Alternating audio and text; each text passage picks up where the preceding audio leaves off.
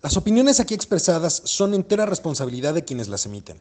Estás escuchando Voces Universitarias, el eco de tus ideas, patrocinado por el comentario del día.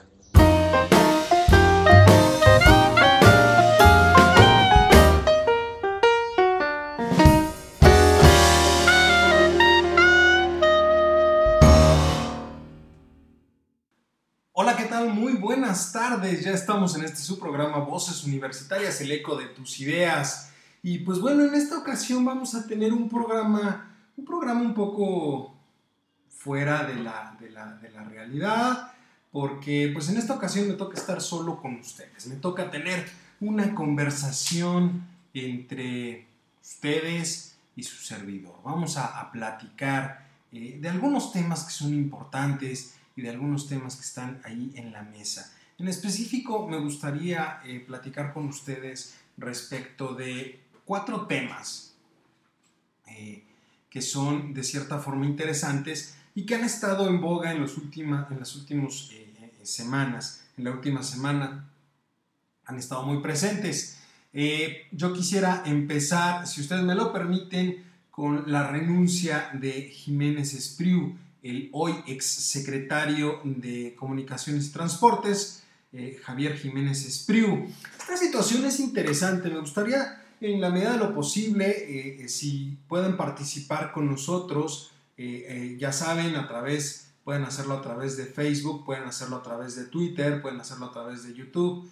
Vamos, hay una gran cantidad, me, me gustaría en un momento dado poder conocer un poco más de sus opiniones. Pero vamos a empezar. déjeme platicarle, déjeme contarle un poquito cuál es el contexto de toda esta situación.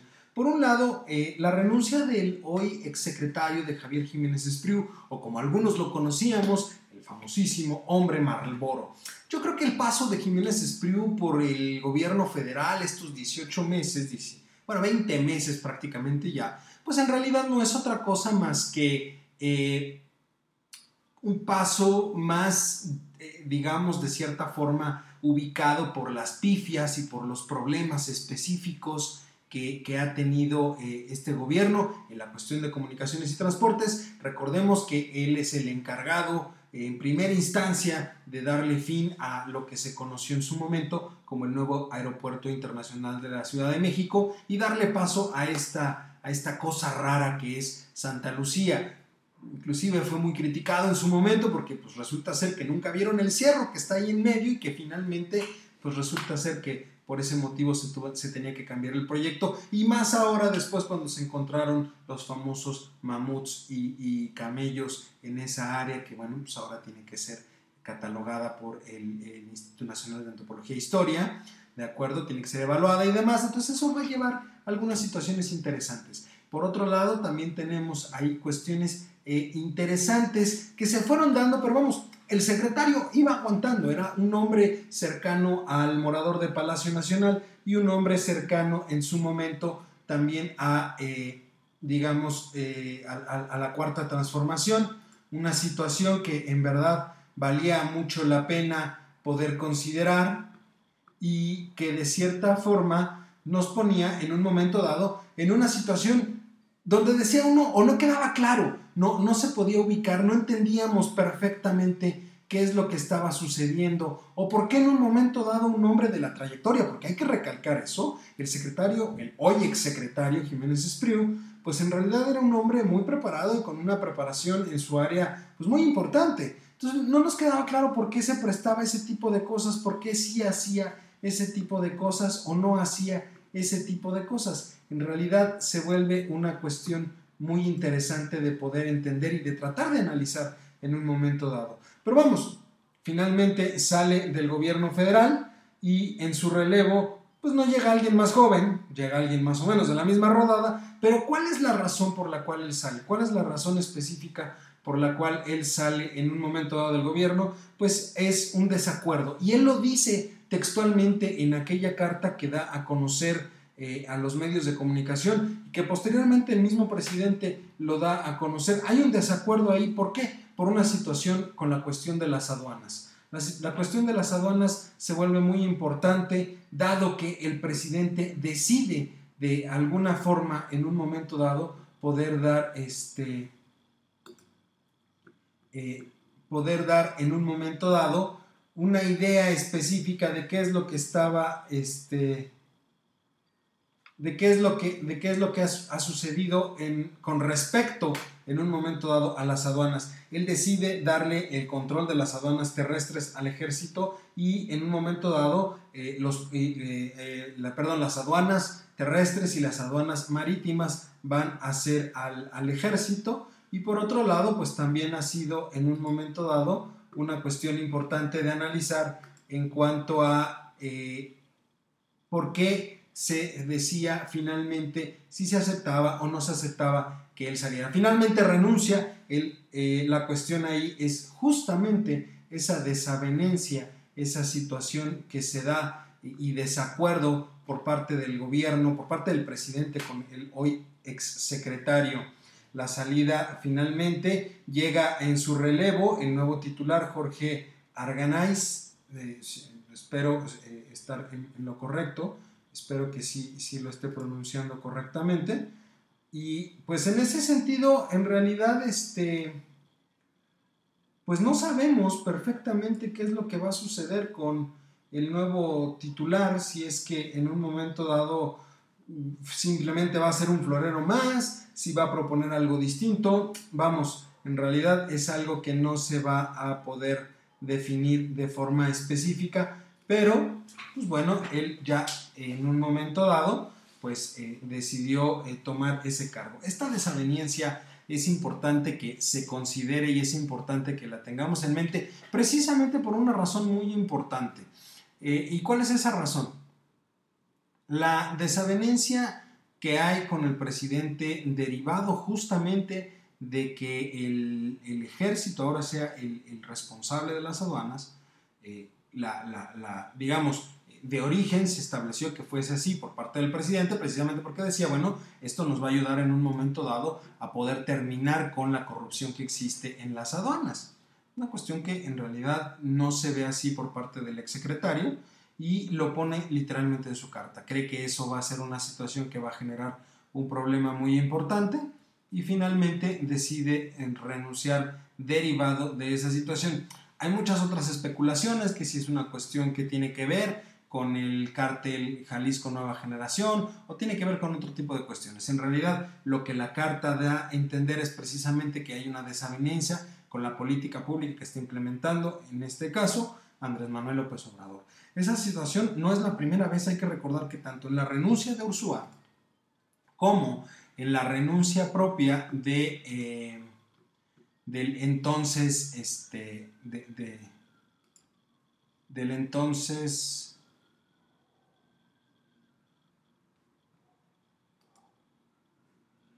del entonces director del IMSS para este, Germán Martínez, pues también dieron a entender que había una desaveniencia propia por parte de, este, la, eh, de ellos con el presidente, con las decisiones del presidente, pues finalmente terminaron renunciando.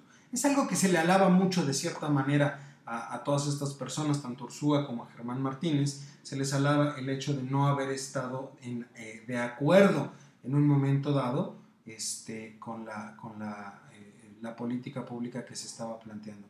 Por otro lado, pues finalmente eh, habrá que esperar y ver realmente si estos cambios son para bien o son para mal. La realidad es que no lo sabemos y la realidad es que en un momento dado pues vamos a tener que estar a la espera de esta situación. Otro tema que me gustaría a mí en un momento dado tratar con ustedes es justamente lo que tiene que ver con los nuevos consejeros del INE.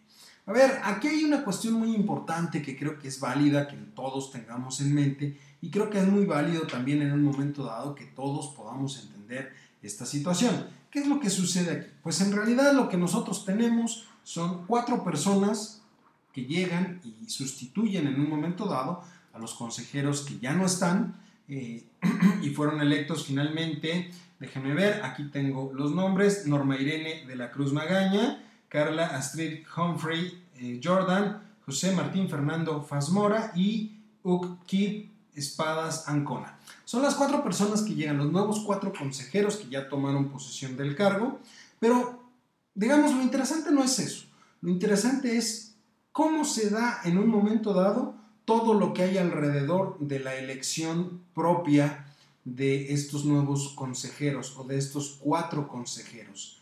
En un momento dado, eh, lo que nosotros podemos observar aquí es que ese, eh, digamos, proceso es el que está más golpeado. Aquí nosotros tenemos en un momento dado algo que tiene que ver justamente con una elección muy polémica. Aquí había miedo de cierta manera de que se diese un mayoriteo, como se conoce comúnmente por parte de Morena, dado que tenía que ser electo por la Cámara. Pero aquí hay una situación clara. Y inclusive salió en su momento Porfirio Muñoz Ledo a, decirle perfectamente a la bancada de Morena que, bueno, si no se eh, establecía en un momento dado y si no se aprobaba en un momento dado esos cuatro consejeros, ¿de acuerdo? Si no se les aprobaba a esos cuatro consejeros, pues iba a pasar algo muy sencillo. La decisión la iba a tener finalmente la Suprema Corte de Justicia de la Nación. En un momento dado, entonces, eso nos iba a llevar a, decir, bueno, la Suprema Corte de Justicia de la Nación, pues va a elegir a quien ellos crean más convenientes dentro de los nombres que se le puedan ofrecer. Simplemente ellos van a tener en un momento dado la prerrogativa de decidir a quién sí y a quién no van a elegir. Entonces, en ese sentido, hizo eh, el, llamado en un momento dado a, los propios, este, hizo un llamado a los propios eh, consejeros, a los propios diputados, a decirles, a ver, lo que ustedes están haciendo, inclusive son palabras propias de, de Porfirio Muñoz Ledo, pues es una cuestión de golpismo, los llamó golpistas propiamente algo que no está muy lejos precisamente por lo que sabemos del comportamiento de algunas de las bancadas eh, de Morena dentro de la eh, Cámara. Pero pues en ese sentido, permítanme un momento, porque ya saben que esto de las redes sociales, perdón, de las redes en general, de la tecnología, es una cuestión muy interesante. un saludo a todos los que nos están viendo ahorita en vivo. Estamos tratando aquí de cuadrar algunas cosas, pero parece ser que no, no está... Eh, parece ser que tenemos aquí algunos problemitas. Pero bueno, el caso es que tenemos una elección pues muy este, interesante, muy polémica, y ahí también llamó la atención en un momento dado alguien en específico que no fue otra persona más que eh, el famosísimo eh, doctor Ackerman, el famosísimo doctor Ackerman que en realidad pues vino justamente a, a, a romper ahí un poquito el esquema, ¿verdad? ¿Por qué? Pues porque en ese esquema en específico, simple y sencillamente, eh, pues él hablaba de, una desavenencia, de interés de conflicto, vamos, de una serie de cuestiones por ahí interesantes que en realidad finalmente no trascendieron a mucho, se aceptaron, él estuvo en desacuerdo, pero vamos, también hay que entender que dentro del Consejo Técnico eran siete personas. Si seis personas se ponen de acuerdo y una persona está en desavenencia, bueno, esa es la belleza de la, de la, eh, de, la democracia, las mayorías ganan, y si no, pues no estaríamos en esta situación, porque 30 millones de mexicanos decidieron poner a cierta persona en la presidencia, y pues ya sabemos ahora cómo nos está yendo. Pero en este sentido, aquí hay que entender justamente esa situación. Creo que fue un acuerdo político interesante. Morena no se dejó en un momento dado eh, a pesar de las desavenencias, ahí hay que entender algo, la bancada de Morena suele unirse en algunas cuestiones, suele separarse en otras cuestiones, pero en realidad no es algo que esté eh, muy, bien, muy bien definido. Eh, creo que por ahí ya tenemos a Charlie. Charlie, ¿andas por ahí?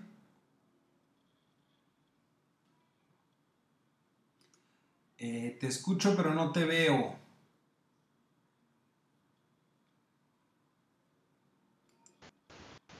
Yo creo que por eso no me veía.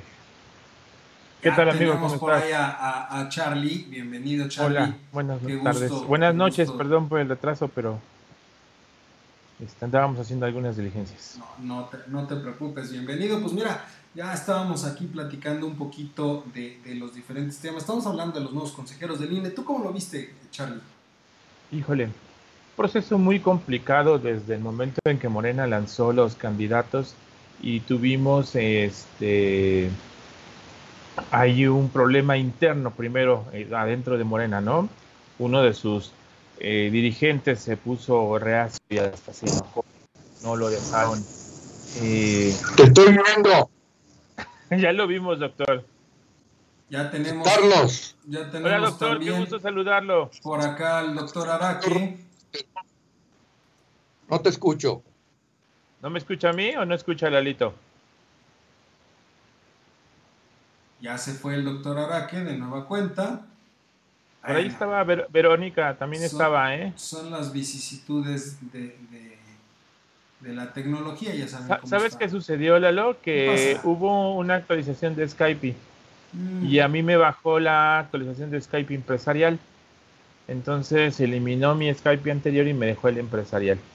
Tuve que volver a bajar y a retomar todo el proceso. Eso es lo que a mí me sucedió, por eso no podía entrar ahorita. Ya. No sé si a ti te pasó, pero a mí sí. La maestra Verónica estaba ahí, Sí. eh, estábamos hablando en el chat, no sé si le mandaste llamada o algo. Sí, de, de hecho, bueno, aquí el, el querido público se está enterando de todo eso, ¿verdad? Pero bueno, no pasa Ah, nada. está bien, no pasa nada. ¿No? Pero bueno. Pero hablábamos de los sí. candidatos de, de- del INE, este, son 10 años los que van a estar, ¿no? Correcto. Son mucho, no es mucho tiempo, Nueve años. bueno, Nueve. pero no es mucho tiempo. Pues en realidad tiene, tiene una razón de ser. O sea, el hecho en un momento dado de que eh, se, les, se les nombre por tanto tiempo es justamente por, por una situación específica que tiene que ver con el hecho de que trasciendan más allá de un sexenio que no tengan de cierta manera un coto partidista ahí importante. Ya tenemos de vuelta al doctor. Doctor, ¿nos escucha?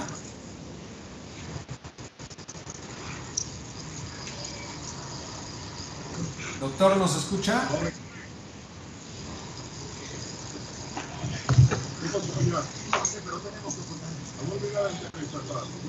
Creo que no nos escucha. Pero bueno, continúa, Charlie. Sí, yo te decía que a mí se me hacía mucho tiempo. Entiendo la parte que me dices que tienen que ser eh, o tienen que estar en diferentes partes del sexenio, o sea, que no coincidan con los sexenios y que no pertenezcan, en teoría, y lo pongo así entre comillado, a ningún partido político, ¿no? Eh, realmente, ¿quién puso a estos consejeros? Fue Morena, ¿no? Pues en realidad, mm, o sea, hay que recordar que vienen de una terna importante en un momento dado, ¿no? Y, y esa situación, este, pues tiene que ver justamente con, con... Per- per- perdón, perdón, es que está intentando entrar, este, una llamada del doctor.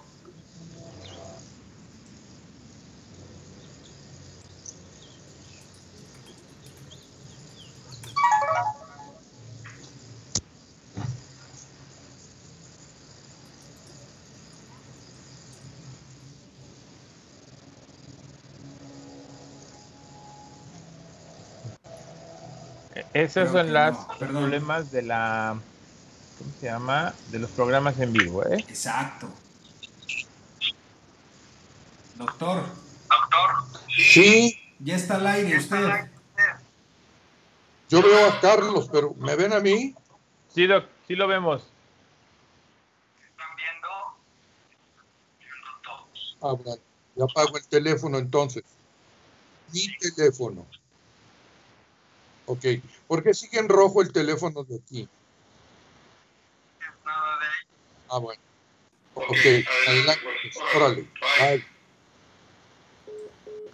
Buenas tardes, Carlitos. No, qué gusto saludarlo. Charlie. Estoy muy bien. ¿Sí nos escucha, Doc? Creo que no nos escucha. No te oigo.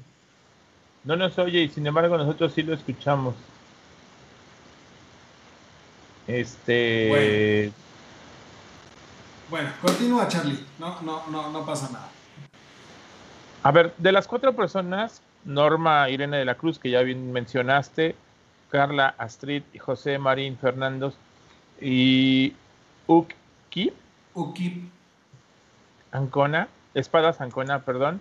Eh, cuatro personas que me parecen, desde mi punto de vista, eh, no. Personas leales, nobles, honestas, y espero que así se mantengan durante los próximos nueve años. Eh, hay algo que no me gustó mucho. Mencionaron que hubo violencia de género contra dos de ellas. Bueno, contra las dos, candidatas, las dos candidatas. Ahí se le, se le, achacaba mucho esto al famosísimo Ackerman, que de hecho se levantó la, la denuncia en contra de él, precisamente argumentando que lo que ahí sucedía era eh, una cuestión de violencia de género. Él decía que no, que era simplemente porque una de las, una de las eh, candidatas, alguien de propuesta dentro de las ternas, pues tenía algún parentesco en un momento dado con otro de los ya consejeros. Entonces se hablaba justamente de una situación ahí de conflicto de intereses. Finalmente se aclara que no es de esa Hola, forma. Bienvenido al servicio de llamada de prueba de Skype. Este, Después de la señal, por favor grabe un mensaje de hasta 10 segundos. Después, su mensaje será reproducido de vuelta. Ay, Dios mío. Juan, que no nos escucha y está haciendo sus pruebas. Okay. ¿No? Pues sí. Juan, que no nos escucha y está haciendo sus pruebas. Ya nos escuchó, creo, ¿no? No. Si es de oír su propia voz, entonces ha configurado Bueno. Y oye Pues sí, mi solamente, querido y público, no escuche público su propia conocedor, voz, estas son las significa que algo no está bien en los. Esto es lo que sonidos. sucede en Por vivo favor, cuando Revise los ajustes del micrófono o puede visitar no skype.com para obtener ¿no? ayuda. Y pues Gracias ahorita por usar no la sabemos llamada de prueba de Skype. Hasta luego. Técnica, gracias. Bueno. Este. Pues listo. Entonces hablábamos Ya los oigo. ¿No me oyen? Sí, te escuchamos, Doc. Yo no. Sí, No. sí lo, sí lo Yo no escuchamos. los oigo. Pero nosotros. Hola. Ya me puse los audífonos, pero no. Mira, déjalo. Le voy a pagar. Mejor síganle con el programa ustedes. Ok, Doc. ¿Sí? Sí, está bien. No se puede, pues. Está bueno. Continuamos, Dalito. Sí. Lo esperamos un poquito. No. No sé, se va, viene, se va, viene. Hombre, esto es una, Es el una doc, verdadera. es el doctor, es el doctor. Esa es una verdadera chulada. Pero bueno, Sí, hombre. no, no, este.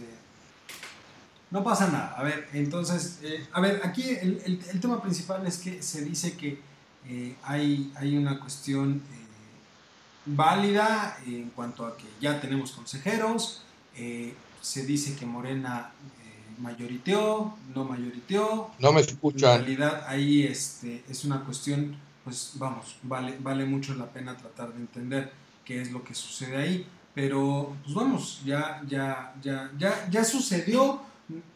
Creo que vale la pena darles el beneficio de la duda. Se supone en principio que no están asociados, aunque Morena diga que tiene ahí la mayoría, no están asociados específicamente a ellos. Ya veremos. Ahora sí que el tiempo nos dirá qué es lo que sucede en un momento dado. ¿No? Tiene un trabajo difícil, ¿no? Porque vienen las elecciones intermedias, Correcto. vienen las elecciones para el próximo Pues ciclo es- es- es- presidencial, es pero las este, intermedias, Es más pesado las intermedias. De hecho, nunca se habían tenido unas elecciones tan grandes como las que se van a tener ahora en, este, en, el, en el siguiente eh, sexenio. ¿De acuerdo? Entonces, este, pues la verdad es que sí, sí es importante en un momento dado que este, se tenga en consideración eso. Nunca se habían puesto a, a elección tantos cargos. Va a ser una elección prácticamente nacional, aunque de competencia netamente local. Esa es una cuestión interesante. ¿Por qué? Pues precisamente porque las elecci- eh, los puestos a elegir son locales, pero prácticamente estamos hablando de todos los estados de la República. Son muy pocos Sí. los estados de la República que no van a tener elecciones y, y eso implica necesariamente este, pues ahí que, que, tengan que estar pues muy al pendiente realmente de lo que sucede o no en un momento dado en, estas elecciones. Pero bueno, vamos, vamos al siguiente tema, Charlie. Este, Ya con esto terminamos nuestra emisión del día de hoy. Eh, el caso Lozoya, ¿cómo ves tú? Porque se ha puesto interesante. Ah, híjole, hubo filtraciones durante la semana antes de que justamente el día de hoy tuviera su primera mm, este, audiencia junto frente a un juez, ¿no? Eh, las filtraciones indicaban que él le otorgó, o bueno, eh, consiguieron sobornos para la gente del PAN, generalmente Anaya, eh, y mucha más gente que fue involucrada, entre ellos Videgaray, pero eso fueron solamente como unos pequeños filtraciones. No son o no están realmente validadas ante la justicia, por lo tanto no podemos decir que es verdad. ¿Estás de acuerdo conmigo? Justo, ese es un tema interesante porque tú recuerdas por qué salió esta mujer Florence Cassés de la cárcel.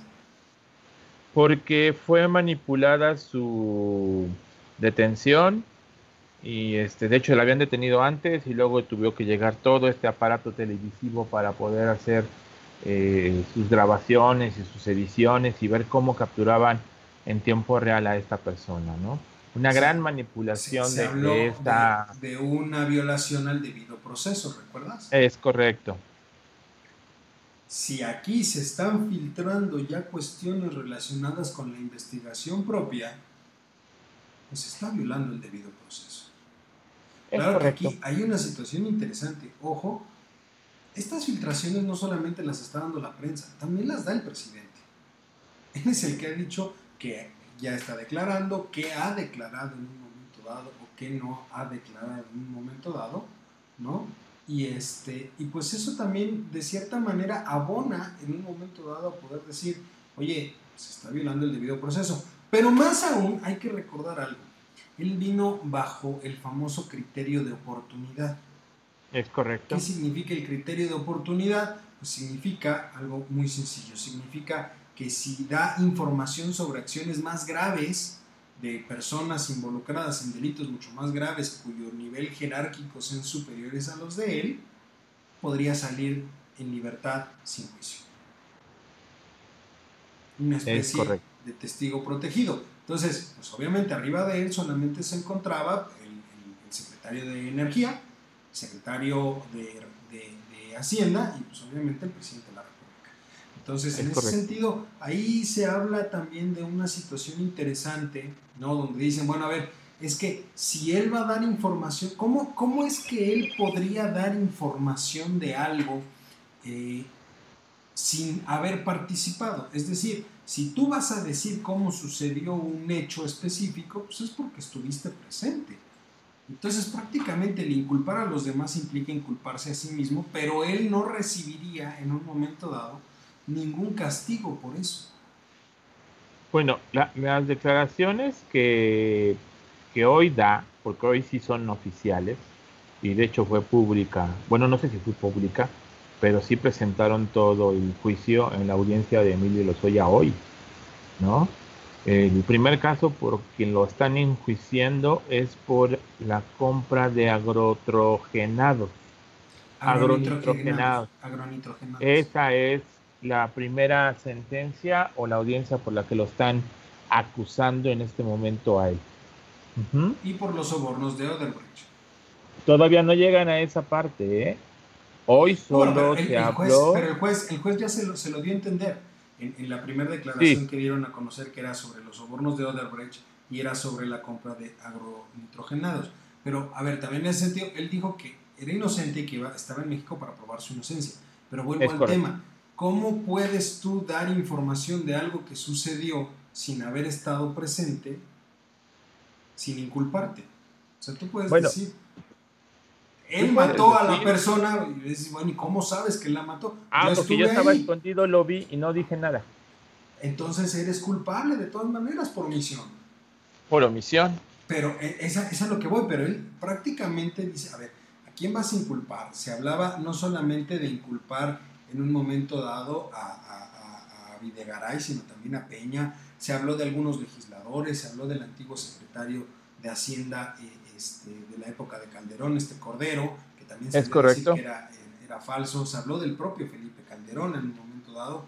En fin, hay una gran cantidad de cuestiones que son ahí interesantes y lo que la mayor parte de la gente se está preguntando en un momento dado es, bueno, va a llegar, van a inculpar a Peña Nieto, Peña Nieto va a pisar la cárcel o qué va a pasar con Peña Nieto. Porque obviamente lo que se dice ahí claramente es, pues si va a dar información de los de arriba, pues tiene que dar información de Peña Nieto. Y mucha de la gente está teniendo los ojos puestos en decir, oye, a ver, va a, inculpar a Peña Nieto, sí o no. Peña Nieto va a ser citado, sí o no. Peña Nieto va a pisar la cárcel, sí o no. ¿Tú cómo? No sé, la verdad es que no sé. Eh, si tú me hubieras preguntado hace dos años esta pregunta, yo te hubiera dicho, sí, lo van a cazar, lo van a buscar y lo van a meter. Dos años después, donde el presidente solo se ha dedicado a atacar a, Calderón, que es realmente el único que ha estado atacando, eh, y de Peña Nieto lo ha dejado pasar, más dicho, si la justicia y las investigaciones lo requieren, lo mandaremos llamar. Pero nunca ha dicho, y bueno, su carta de él siempre ha dicho, no estamos cazando brujas y no vamos a ir por expresidentes, pero si las investigaciones salen sus nombres y tenemos que llamarlos, los llamaremos. No sé, yo no creo que lleguen hasta Peña Nieto. ¿Tú yo crees no que, creo. Si hay, que muchos lo han dicho, ¿tú crees que si hay un pacto, Manuel Peña Nieto? Yo creo que sí lo hay, eh, un pacto como en el fútbol de caballeros, es decir, tú me dejas la presidencia y yo no te acuso de nada hasta después, o trataré de ayudarte lo más que pueda, pero si sale tu nombre, pues ni modo, ¿no? Yo, yo creo que sí hay algo así, a lo mejor me equivoco, la maestra Verónica es la más experta en conspiraciones, ella es la que nos podría ayudar más en este tema, este, pero no, no, no logro entender esa parte. Eh, Bueno, también habría que decir, ¿Tiene enriquecimiento si ilícito? si- ¿Tú crees que él tenga enriquecimiento ilícito? Pues no se le mencionó, curiosamente, porque se hablaba de que ca- prácticamente todo el dinero se utilizaba para sobornos, se utilizaba para otro tipo de cuestiones, no tanto de enriquecimiento ilícito. Aquí lo único que hay que entender es, si van a tocar a Peña Nieto, es interesante ver cómo lo van a manejar, si realmente eh, no, lo, no lo van a, tocar, si hay un pacto o no hay un pacto, eh, pues vamos, ahí en realidad para ver accedido, es no, no qué, qué se prometió, porque a estas alturas yo creo que nadie ya cree en la palabra de Andrés Manuel, que ser muy sinceros. Entonces, si fue un acuerdo de palabra, sería absurdo. Más bien la pregunta es, ¿qué tiene Peña en contra de Andrés Manuel como para que no lo toque? Si es que existe un pacto. Porque obviamente, Oh. si Andrés Manuel tuviera el, el sartén por el mango, pues no estaríamos discutiendo de eso, ya lo hubiera metido al bote. Pero si no lo toca, no habla de él, significa que el que tiene el sartén por el mango, pensando en esa conspiración, pues tendría que ser Peña Nieto. Y la pregunta es, Solamente. ¿qué, le, ¿qué sabe Peña Nieto de Andrés Manuel como para que no lo puedan tocar? Híjole. Y si es Pero algo realmente que- tan grave, ¿por qué no se utilizó antes o por qué no se empieza a utilizar? No lo sabemos. Es, No es- lo es- es sabemos. una cuestión conspiratoria, pero vamos, poco a poco se irá desenmarañando esto. Yo, yo creo que sí era necesario eh, eh, para este gobierno en esta época, porque también hay que recordar que todos lo están haciendo al inicio prácticamente de la etapa electoral, y pues le conviene de cierta forma empezar a alargarlo. ¿Por qué? Porque se va a empezar a cruzar con la parte electoral y, y dependiendo de cómo se vaya dando el caso, pues va a ser la ganancia política que pueden tener con miras a las intermedias del año que entra. Yo lo veo fácil. Ya ahorita tienen a un pez gordo, que es Lozoya, para empezar a generar ruido. Número dos, tienen que agarrar a uno de los dos narcotraficantes más poderosos del país, ya sea el Mencho o este o alguien más. Si lo logra capturar, con lo de Lozoya, yo te puedo asegurar que el país va a ir con él en todas las votaciones. Eso para mí sería el golpe maestro de estas elecciones. Ahora, hay que ver si lo logran, porque también hay, que entender, o sea, estrategia, estrategia, seguridad, no hay. ¿eh? No, no la 53 mil muertos van a la fecha. O sea, todo, el mundo, y aparte, todo el mundo está muy atento de los muertos por COVID. 43 mil en tres meses. Y en 20 meses que va de su administración, van más de 53 mil muertos, más de 5.800 feminicidios, ¿no? Y, ojo, también eso mata. La y gente ahora, está más preocupada en algunos lados por la cuestión de inseguridad que por la pandemia. Ahora, escucha esto más. Imagínate ahora que con la renuncia de Jiménez Espriu, esto está pegado, porque los militares van a entrar a las aduanas. Entonces, ya lo comentaba yo hace un momento, fue una, esa fue la gran desavenencia que hizo que, que, Jiménez Espriu se fuera. Y lo dijo, lo dijo, yo estoy de acuerdo en esto, va a ser un problema muy grave a futuro, va a dañar mucho al país. Bueno, pues ni hablar, no, no, no, hay, no hay manera de, este, de, saber realmente qué es lo que va a suceder finalmente este, más adelante. ¿No? Pero bueno, Charlie, muchísimas, muchísimas gracias. Ahora creo que ya perdimos el audio de Charlie. Mm, así es, ya perdimos ahora el audio de Charlie. Pero bueno, mi querido público culto y, y, conocedor, ya saben que ese es el gran problema de tener los programas en vivo, pero pero como siempre se les, se les agradece de manera infinita a todos ustedes que estén con nosotros, ¿no? Este, pues esta vez será un programa, un programa un poco más corto, eh, se los agradezco mucho, ya la próxima semana espero que estemos de, vuelta los cuatro sin mayor problema, pero por vía de mientras, pues recuerde seguirnos en todas nuestras redes sociales, aquí está el QR donde pueden encontrar el programa Voces Universitarias, todas las plataformas que tenemos. Y por supuesto también aquí está el QR del comentario del día donde van a poder encontrar todas las plataformas de este sitio que nos da en un momento dado este, eh, eh, cabida y, habrá nuevos proyectos en el comentario del día. Todas estas plataformas son, eh, las van a encontrar en los perfiles de Linktree, tanto de Voces Universitarias como del comentario del día y nosotros tenemos una cita el próximo martes a las 6 de la tarde.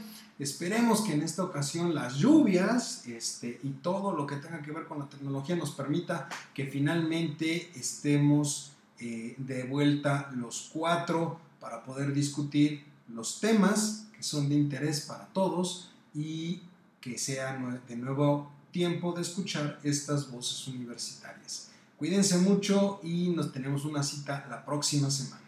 Hasta luego.